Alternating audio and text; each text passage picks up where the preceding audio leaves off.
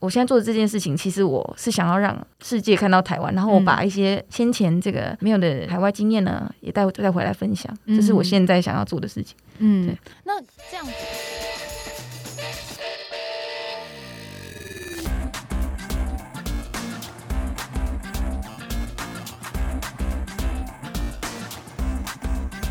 欢迎来到这一集运动人的 Pan Cave 我是 Windy，我是老吴。今天我们要把大家带入另外一个很高阶、很高、很高、很高的 Pan Cave。这个 cave 有点大，这个这个已经不是 Pan Cave 的等级了。我觉得那简直是一种嗯挑战生命极限的一种运动方式。嗯，而且它其实这个 cave 就是因为我们讲 cave 是洞穴嘛，它其实是 cave 外面的一片高山世界，它是 peak。他是 Pick 对今天的这一位来宾呢，要 respect，非常尊敬他。第一是因为他很年轻，第二个是因为他很有梦想，而且我觉得他非常有目标，也很坚定的往自己喜欢的事情去发展。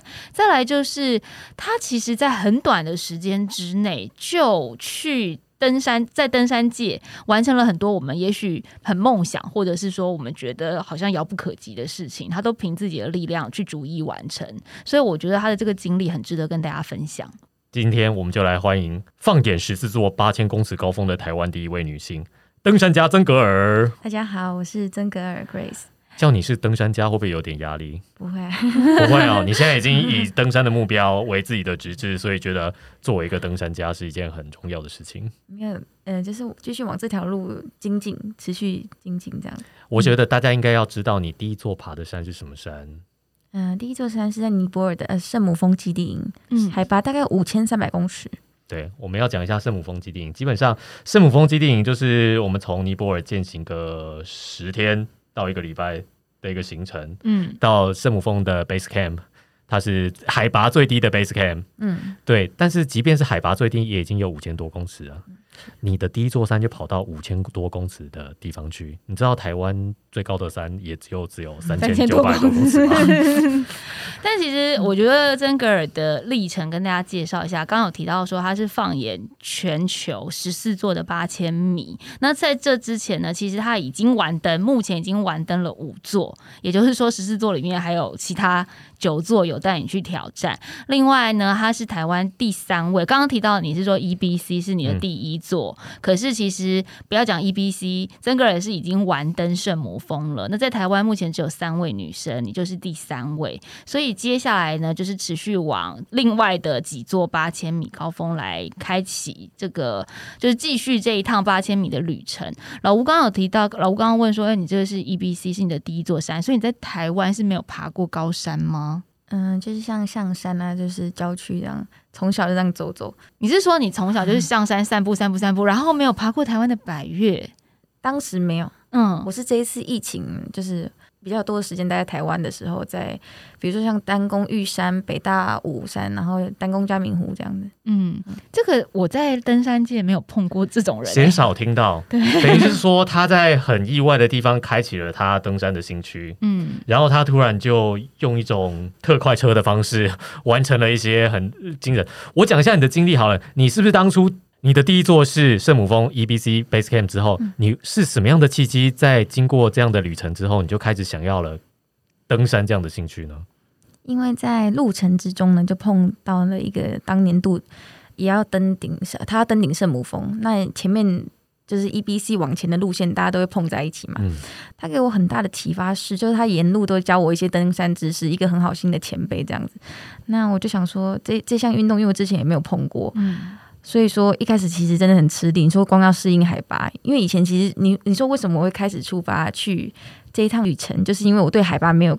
太多概念，但是我有准备了，比如说高山症药等等的，对。但是其实一路一路的，一路上的这样子各方面的适应，就是比如说负重能力啊，然后呃，怎么样让自己不要受伤，脚什么脚扭到这些简单的基础的知识，是从那个时候开始，就是有一位有一位前辈在指导你，是就在 E B C 的路上。对，然后我就觉得哇，当时候看到圣母峰的时候，觉得嗯，我现在还要多准备，才可能有办法靠近它一点点这样子。所以你在 Base Camp 看到圣母峰的时候。时候就决定了有一天一定要登上去吗？已经有这样的想法了吗？我就希望可以往它靠近，所以接下来我就是呃下个月就是登完 A B C 之后，就下个月到了非洲登非洲最高峰吉力马扎罗，对，然后接下来登欧洲最高峰厄布鲁士峰，嗯，它在俄罗斯，俄罗斯，它其实。嗯，对他，他比较麻烦的就是要转很久。对啊，到俄罗斯内陆非常的不方便。对，然后接下来再登了呃冰山之父穆士塔格，他在南疆。南疆，对，他大概七千五百多公尺。七千五百。所以我那时候想说，哎，这样慢慢上去，五千、六千、七千，然后想说，哎，七千 OK 了，那八千往八千迈进看看。那我就去登了这个马纳斯鲁世界第八高峰，嗯，就是在登山之后半年，就是去挑战的第一座八千，然后接下来。又飞到了南极去挑战文森峰，南极最高峰，以及南美洲最高峰阿空加瓜，在阿根廷。那一路上我都觉得，哎，慢慢的累积经验，呃，继续去挑战这个下一座八千。其实我没有碰过我身边的山友是用六千米以上、五千米以上再叫做累积经验的。我我们都是用象山、阳明山来开始。我们都是象山、阳明山交山完之后呢，到了百越，可能先雪山、玉山、奇来、南华。接着稍微有一点点进展，中级山可能呃中阶的中高阶的百越，例如北大武山，或者是再来走奇来竹北等等等等之类的。就是曾格尔的这个经历听起来，他让我觉得说，你在去走 E B C 的时候，你就知道那个情况，还是你其实是有凭一种偶大去旅行的概念，然后意外的发现你喜欢高山。就是说，所有的呃出发之前，我们做要做很多准备嘛。嗯，就说我们对那个地形地势的了解，以及你身体哪一个部分需要加强训练。比如说，我举我的例子，就是比如说我的负重，我自己觉得我能力要加强，所以我每天就是爬两百层楼，然后每天大概负重十到十五公斤。可是这个是在 E B C 之后。E B C 之前其实有有有有大略，就是因为我知道一定是不符合我现在的身体情况嘛，所以我大概一个月前有开始慢慢的准备，然后强度也是慢慢增强的，不是说一次就到两百层哦。所以你在去走 E B C 之前，你就知道说，也许这不是一件容易的事情。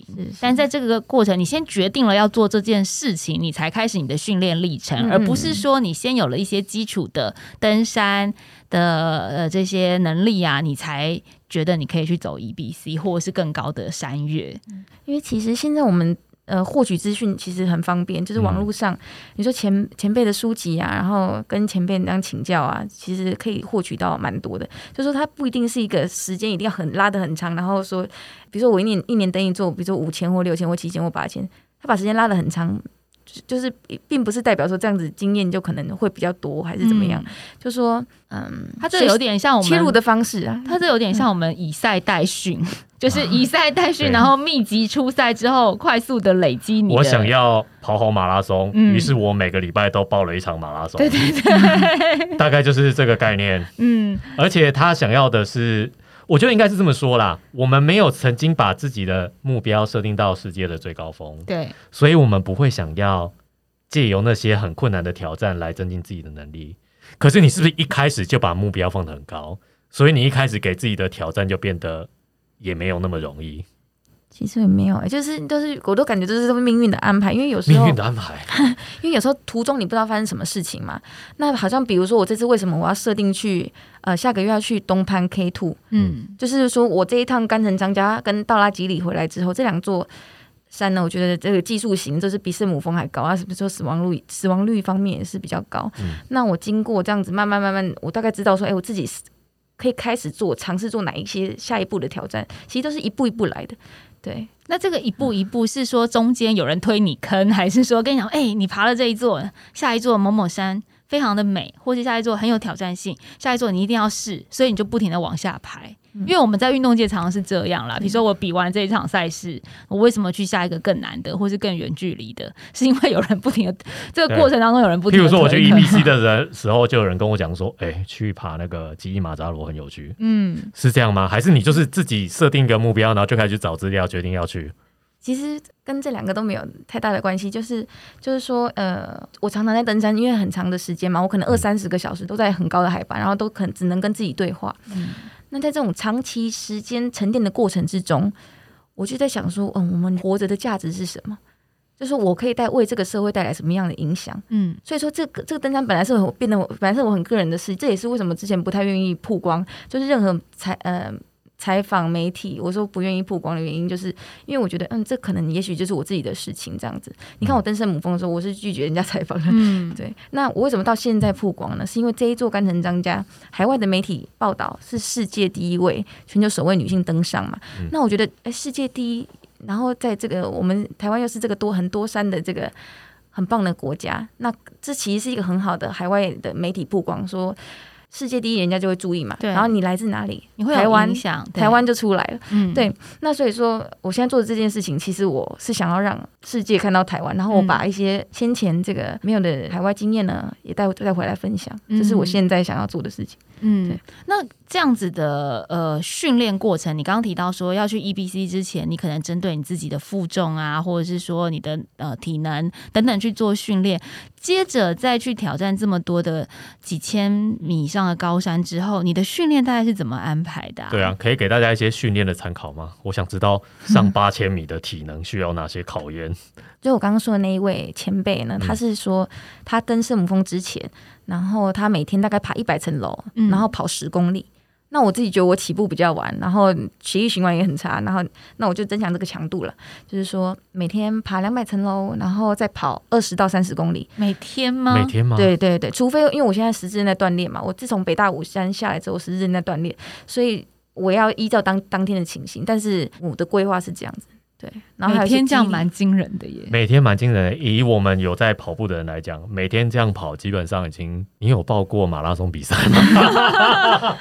因为我那时候在想要测试一下吗？因为那是当初呃，这这就是前阵子在隔离的时候啊，其实因为也不能外出嘛，所以说有那比如说搬跑步机进去啊，特别就是。想说要维持这个训练量，那这二十公里也不是说一次就跑完，就是可能说分早上、中中午、晚上、累积一个量。对，它这是分段的。对，因为我觉得我现在膝盖也对对要小心。但分段还是很多啊，这个比我那时候准备二二六超级铁人赛的时候的训练量可能是两，可能是三倍耶。这就是为什么你还在三千米哦，抱歉哦，但是我觉得很合理，就是八千米以上五千米，好不好？你现在跟我呛什么虾？这是为什么我还在三千米？对啊，就是这个训练量很很惊人呢。对，所以你说你脚受伤了以后，你还是持续的有在训练跟爬山。因为其实你越不去呃运动，当然是前前提是要先休息嘛，嗯，然后休息过一段时间之后，你还是要去一点点活动它，要不然它旁边的就是它只会更萎缩嘛，对，所以说旁边的人要去 support 它，就是你平常要还是要训练，把肌肉锻炼起来，来保护关节跟韧带。新一代的运动医学大部分都是说，你就算受伤了，你不一定要完全不动或是休息，就建议还是要动。以前的医学会觉得说，哎，医生就叫你，你不要再爬了，你不要再跑了，什么事都别再做。对，现在大部分新的比较新观念的运动医学都会是说，你必须去强化你身体的其他地方，维持一个动态。但是这个十字韧带断裂听起来其实还是蛮严重的事情，蛮严重的，而且它是就是我二月下来就是。下来的时候就发现脚很痛，然后四月多终于排到骨科可以去找那个核磁共振。那医生是跟我说啊，断裂的。我说那我这样爬山有没有问题？因为我下个礼拜就要出发，就要去。对，你要就要去圣母峰前才发现是么严重问题。对，所以说 我的心理准备是，如果我到那边真的是很不舒服，那我就在大本营看风景。哦，因为你有撤退的准备，撤退的准备。对，而且你从。台湾出发到加德满都，加德满都再到 EBC，这是大概两个礼拜的时间。所以说，你这两个礼拜可以先休息，好好休息。对，嗯。可是其实一直像我们自己在做其他的运动项目的时候，也会有一个所谓的呃减量的区间，或是我们有分赛季跟非赛季，就是 off season。但你是一直在连续爬，连续爬，那个身体的疲劳度跟我觉得心灵上的疲劳度也蛮多的。就像你说的，因为登这些山系大山的时候，尤其你都常自己一个人在跟自己对话，我觉得心理上的疲劳也很重哎。其实完全不会哎，我觉得很富足。我现在觉得登登山比较容，就是对我来说，我比较喜欢，所以可能我觉得比会比较容易。但是现在比如说要募款找赞助，这个哇。这个是啊，我知道，这就是山友说的，这是一种低山症，就你一下山之后就会觉得比较痛苦，但回到山上以后就比较快乐。所以你是一个蛮喜欢独处的人，你不喜欢跟太多人交流吗？我都可以，都可以。所以其实，在那个登山的过程当中，你也不会觉得说啊，我现在长天数的十几二十天，我一直在很跟自己讲话，跟自己讲话是一件很孤单的事。对，其实登八千多应该至少要一两个月。嗯，对。那其实我觉得跟大自然可以学到很多东西，就是说我们要嗯好好的活在大自然，就是。我觉得那是一个很棒的机会，不会像是说在都市一定要，呃，一定要拿手机啊，然后一定要跟大家。所以其实也不一定是一种独处的感觉，反而是一直在跟山对话的感觉。嗯，跟大自然相处。嗯，哦，对，其实这个心境上面我会比较难以想象，是我懂得跟大自然相处那种感觉，可是可能因为我们在地球表面，我们在地表上面还会有很多牵挂。例如家人啊，例如小孩，所以那个时候你就会觉得，我觉得倒不是一种孤单，是一种放心不下，就是会觉觉得啊，远方的人他们是会有一些对我们的挂念，或者是我们也会挂念他们，所以那个过程我觉得蛮辛苦的。就是如果你很长时间的在山上的话，我觉得那个过程你要告诉自己说没有关系，你现在就专注在自己正在做这件事情上面，然后家人的部分我们就等到下山的时候再好好补相处之类。但是我觉得那个过程有有一点挣扎，会觉得好像亏欠亲友家人些什么。其实身上卫星电话就是也是可可以联系到，贵啊！对对对，当然就是偶尔就是报平安这样子，也是很少。比如说中秋节这样。反过来就是他一个人在山上，反而是在山下的人会比较挂念吧，因为毕竟你要从事的是相当有风险的高山的攀登活动，你的家人对这件事情都不会有意见吗？嗯，他们其实蛮了解我，从小就是喜欢比较经常就在外面冒险就对了，所以爸爸妈妈都全面的支持你从事这样的运动。因为我觉得人生最大的风险就是不敢冒险，所以这是我常常跟我妈妈说的话。听久了之后，可能也了解他女儿是有点拦不住的感觉吧？对不对？都大了。嗯，我妈妈现在不会，她觉得你可以把兴趣，如果可以，呃。正正向的影响给别人，他觉得是一件很棒的事情。嗯，这样子其实家人的支持是蛮大的助助力啦，就是说不会让我们 亏欠感这么重。像我就常常觉得，哎，亏欠感似乎挺重的。那你自己爬山的时候，其实也都是自己去处理这些事情，并没有说揪团或者是召集一个团队。因为我们知道很多攀登，呃，这些八千米甚至比较困难山系的过程，它会有一个团队在背后。支撑或是帮你处理事情，你都没有，你都是自己一个人来。对我常常都自己写写 email 啊，然后写好几封，就跟海外的攀登公司然后联系，然后决定日期，然后决定注意事项，准备就准备好就出发的。所以你也不揪人一起爬山？可以啊，有人要跟我一起爬吗？可以，可是你这个很难揪哎。对，文迪，我下个礼拜要去爬那个。圣母峰一起吗？有空的话我可以。太困难了，我觉得太困难了，的确是这样，蛮蛮不容易的。不是通常会有一个计划，就说明年嘛，啊，明年我们去爬一个呃什么尼泊尔的什么山，或是明年爬一个非洲吉力马扎罗山。就是你你其实是想到你想要做什么，你没有想说去有计划，其实有计划。有明年我有九座八千要爬，我因为我目标想在三十岁以内完成嘛。那是现在，就是一刚开始的时候其实是没有的。一刚开始对没有，对一开始我有别的兴趣啊。就是古典乐什么的，所以接下来呢，就是会以九座另外九座八千米当做计划。那你自己觉得，就是在前面还没有往另外九座迈进的时候，前面的这些登山，除了给你刚刚你所提到的这些与山对话、与大自然对话的开心跟兴奋之外，它也有很折磨你的地方吧？对啊，就是登圣母峰的时候遇到一场暴风雪嘛，嗯，然后因为当时在棚内里面的呃雪巴人呢说，他当时有在一九九六年那场电影里面的圣母峰，他当时其实人也在那个哦那场暴风雪，对，他说今年的暴风雪更可怕，因为我们帐篷都被吹裂了，那外面的时速风速是呃六十五到七十，嗯，所以只要帐篷裂了，我们可能 就是。就就就要全灭了，有生死边缘一定有，但是我我觉得我们出发之前都做好心理准备，就是最糟的情况就是这样。所以你自己除了那个在帐篷里面这样外面暴风雨交加之外，还有其他比较艰困，或者是让你感到想要撤退、已经负荷不了的时刻吗？哦，因为我这次登圣母峰的时候，其实感冒已经感冒了。那我在大本营看了两次医生，都没有看好。那在这种海拔，你其实很难恢复到原本的状况。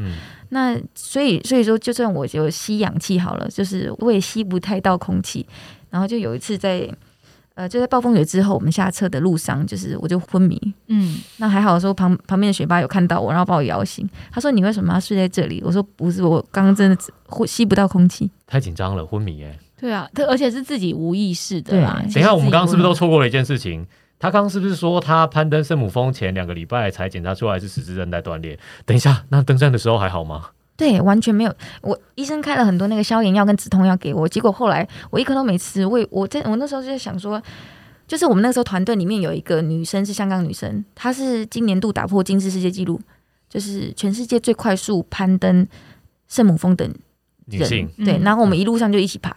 对，她就他就教我一些，她的经验比较多。这是她第五次登圣母峰。嗯嗯哦，所以他经验比较多，我就说那我怎么那么爱登山不峰？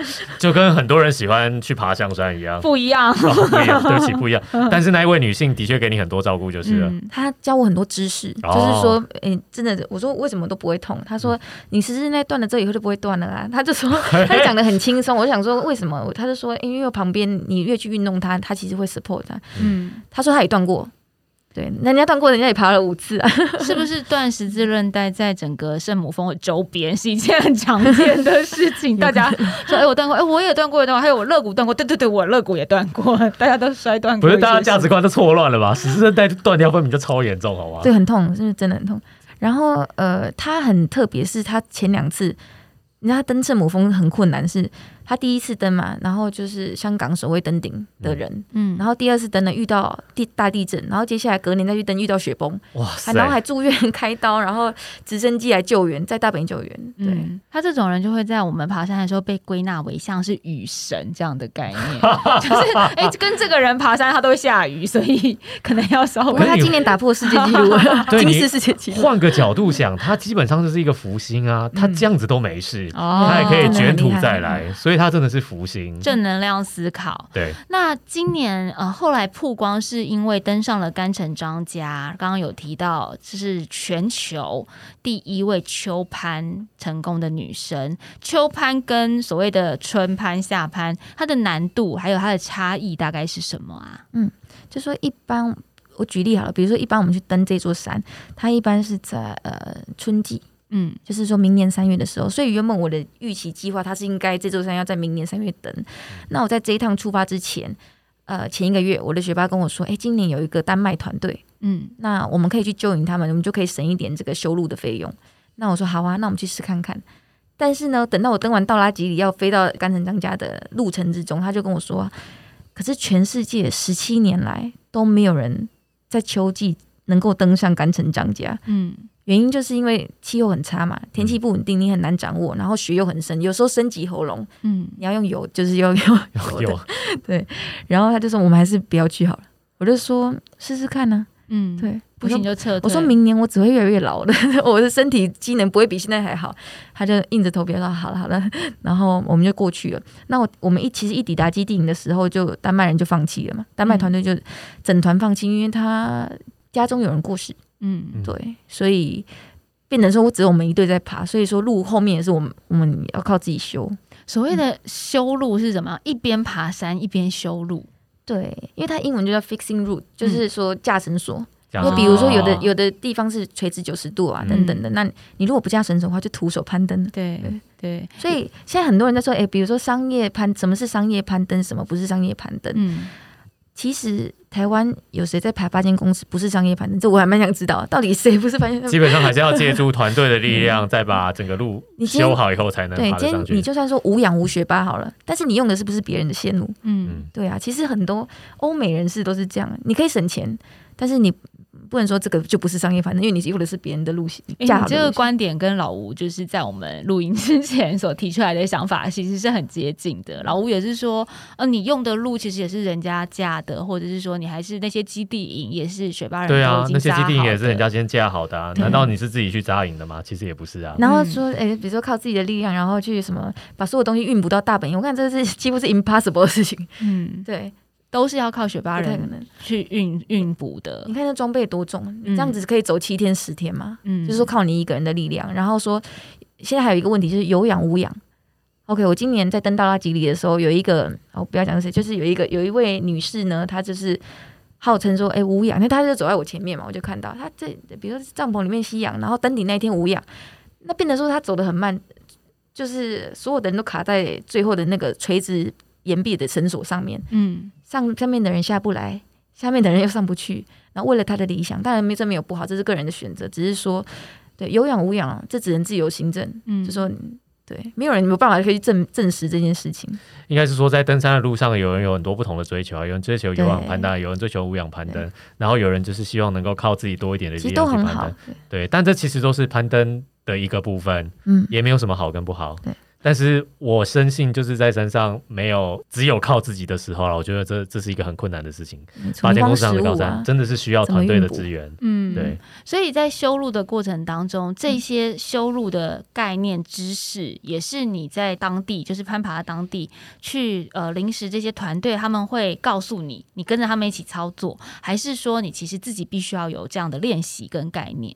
我出发前其实看过蛮多。影片啊，嗯，因为台湾没有这样的环境嘛，不然就要去学训啊，这是训练兵哪台湾没 去雪山千谷也学不到这种事啊，对，没有这种地形，就是直接实际的操作，我觉得是。所以你是在看影片之后学，然后再去现场就直接实际来了。对，哇，感觉好好，就是有很多你必须要吸收的很快，然后你必须要就是自己很有应变的能力。我觉得他应该最重要的是，你要有勇气开始这件事情。嗯，如果你什么事情都一定要我准备好再出发，这件事情永远不可能达成。嗯，其实人生就是没有任何对没有，其实就是没有准备好的时候，所有的时候都是要 ready 好，就是你现在最好的状况。对，那接下来你是想要挑战东攀 K Two？就是因为接接下来的计划其实很多啦，接下来计划刚刚提到是要把剩下九座八千米在明年都爬完，希望可以找到赞助的话，就可以如期实行。你想要这么快爬完，是因为你刚刚说的，你觉得你身体越来越老，你会体力 逐渐没有？不是不是，这 是我 说服下巴要陪我去的原因。不然为什么要这么赶时间？对，我觉得如果可以做到，你你们就是二零一九年我在登第一座八千的时候，碰到一位英国退伍的这个特种兵，他叫 Nims。嗯，他的电影即将在这个月的月底就会在 Netflix 上映。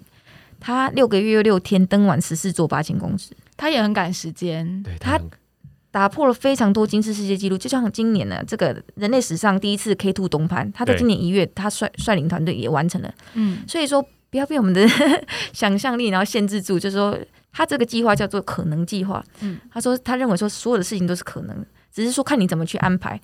对，所以他在做这个计划的时候，当然他是想要呈现一种自我挑战的状态。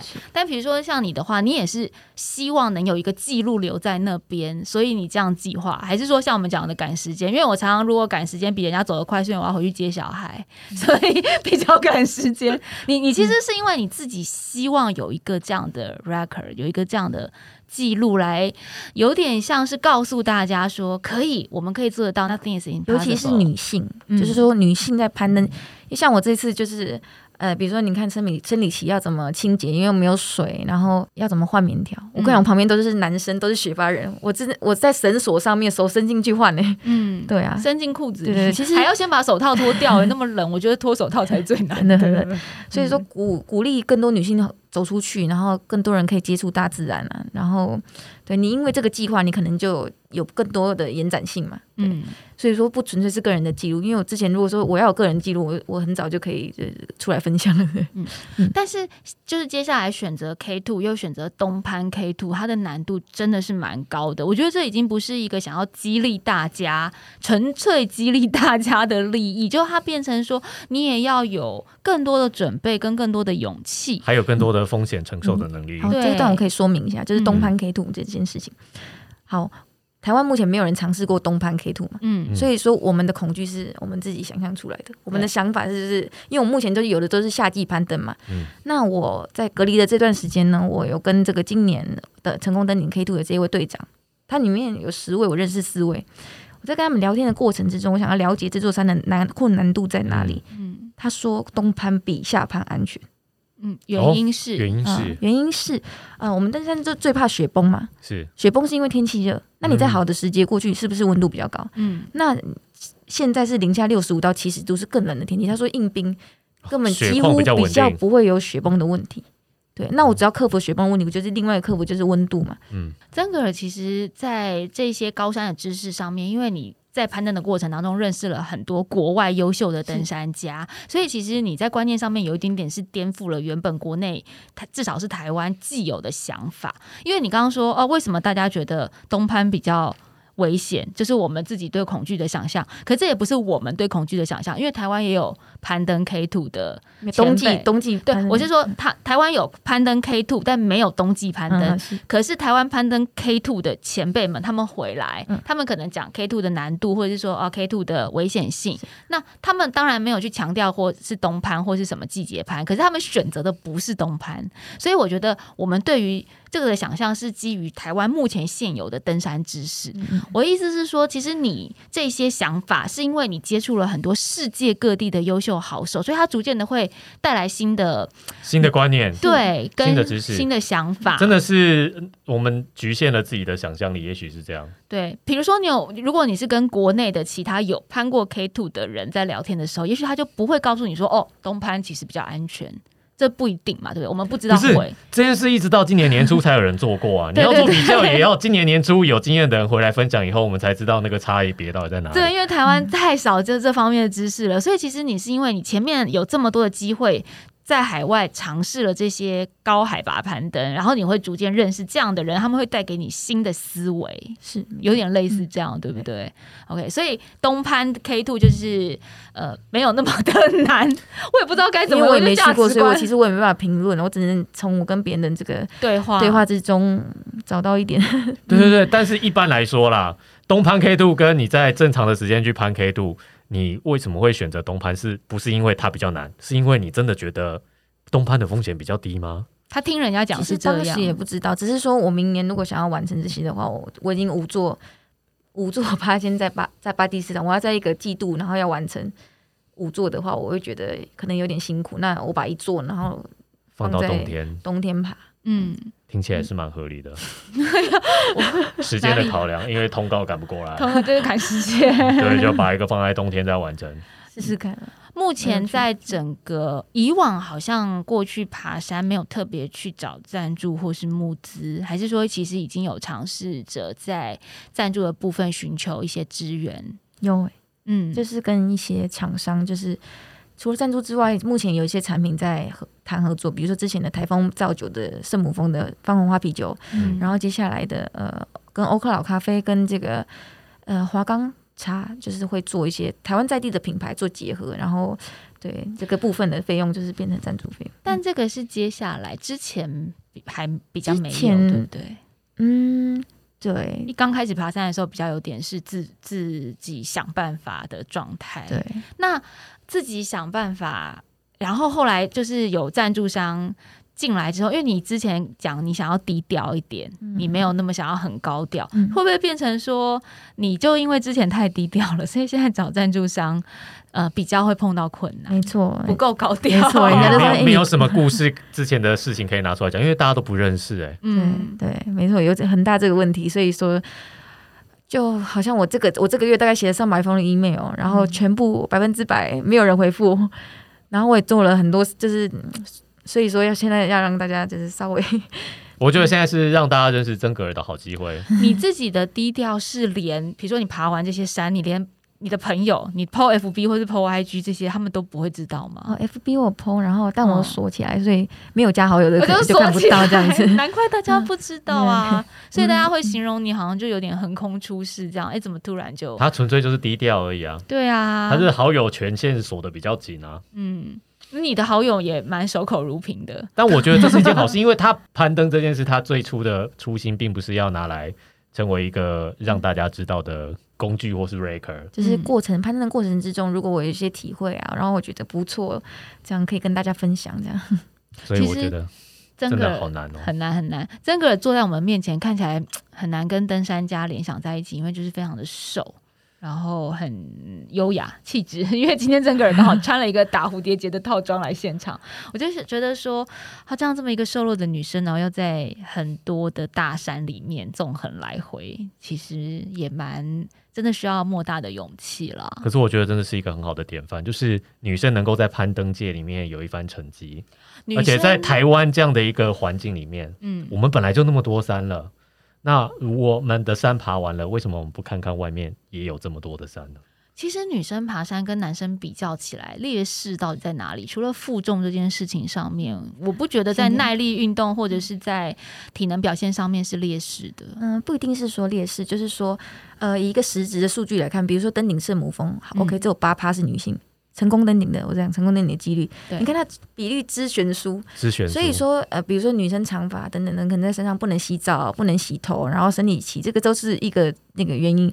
但是我这一次在倒垃圾里，呃，知道一个很棒的消息，就是有史以来第一次女性然后多过男性，嗯，这是第一次哦，有史以来第一次，就是在今年的世界第七高峰攀登。之后我知道这个讯息，那所以说还有很多女性没有再往外走，因为她可能会有一些担心。那我觉得这种这件事情就是越多人参与，然后我们大家一起交流，这样子这个事情就往前走。那如果说大家都不去碰触，会觉得就会制造出那个无形的恐惧。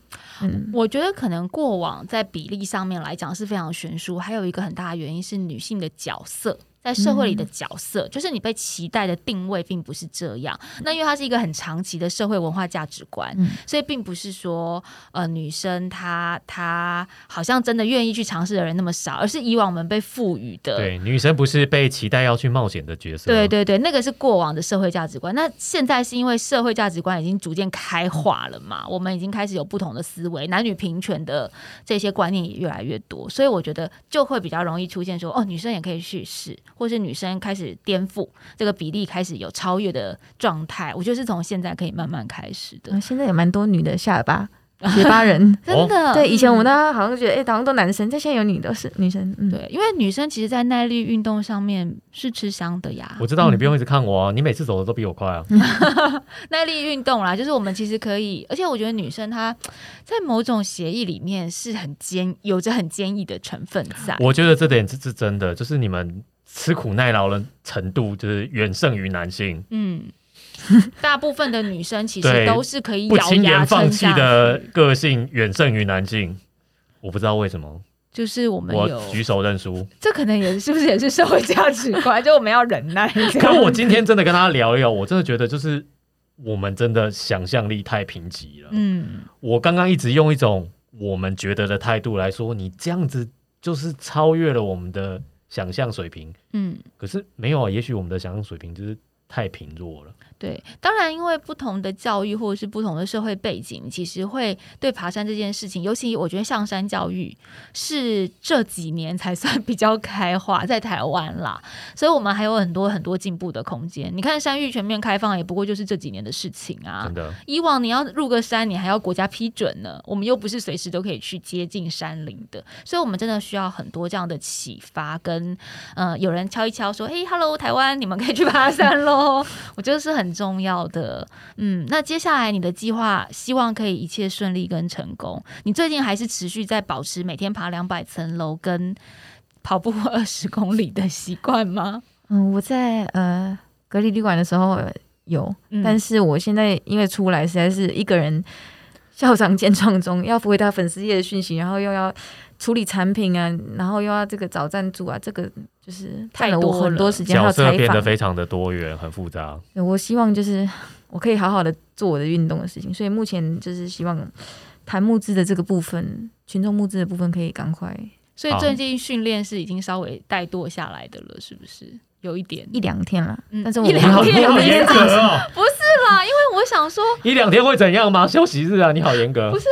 我刚刚想说，他这么忙，听起来好像他已经怠惰了，可能两三个礼拜，结果他就是一两天，所以你看他的思维又跟我们的思维是很不一样的思维。对我问说：“哎，老吴，你最近很忙？”说：“哦，对我课表已经两周没有执行了。”人家才一两，他说：“对我最近很怠惰，真的很忙，我最近没有时间训练，才一两天。”可惜，我要限制我想象力。我觉得每天都应该要就是维持这样规律，然后自律的练习，因为。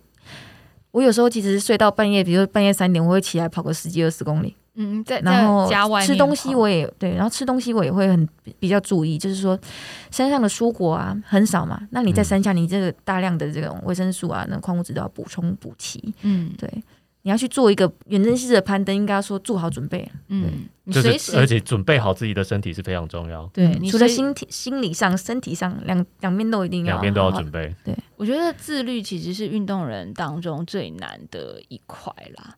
呃，曾哥现在找赞助，我觉得比较大的困难有一点原因，也是反映出我们台湾目前的现况，我们没有把登山当成是一个运动项目，一个正式的运动项目，它可能有点结合休闲。那虽然说攀登方式，它其实。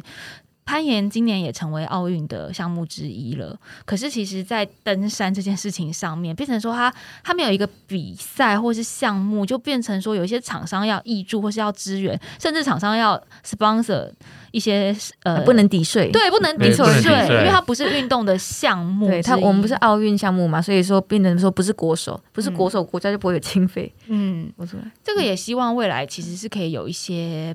不同的进展，或者是国家可以有一些不一样的规划。对，我们号称三千公尺以上高山密度最高的国家，嗯，我想我们应该在针针对攀登运动这件事情，应该有更多的注意。对啊，值得。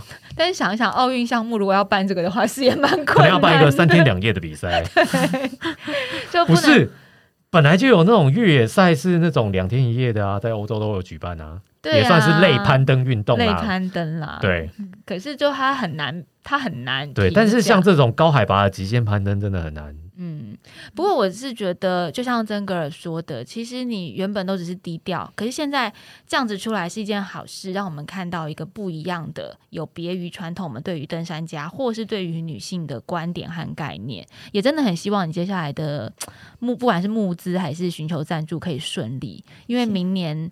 希望真的可以缔造这样的记录，是让台湾被世界看到，尤其是在登山界被世界看到。而且我觉得最重要的是改变大家想象力的极限。对啊，这件事情其实都是可以被完成的。嗯，我在他的眼里，我看到了这样的可能性。不要再被舒适圈限制了你的想象。对对对对，但是我现在还不想要每天跑二十公里。渐进式的，这个都渐进式的增加的。谢谢你今天来玩，希望你接下来真的很顺利，明年就等着看你的好消息喽。等你的好消息。对啊，谢谢大家收听，下期见，拜拜，拜拜。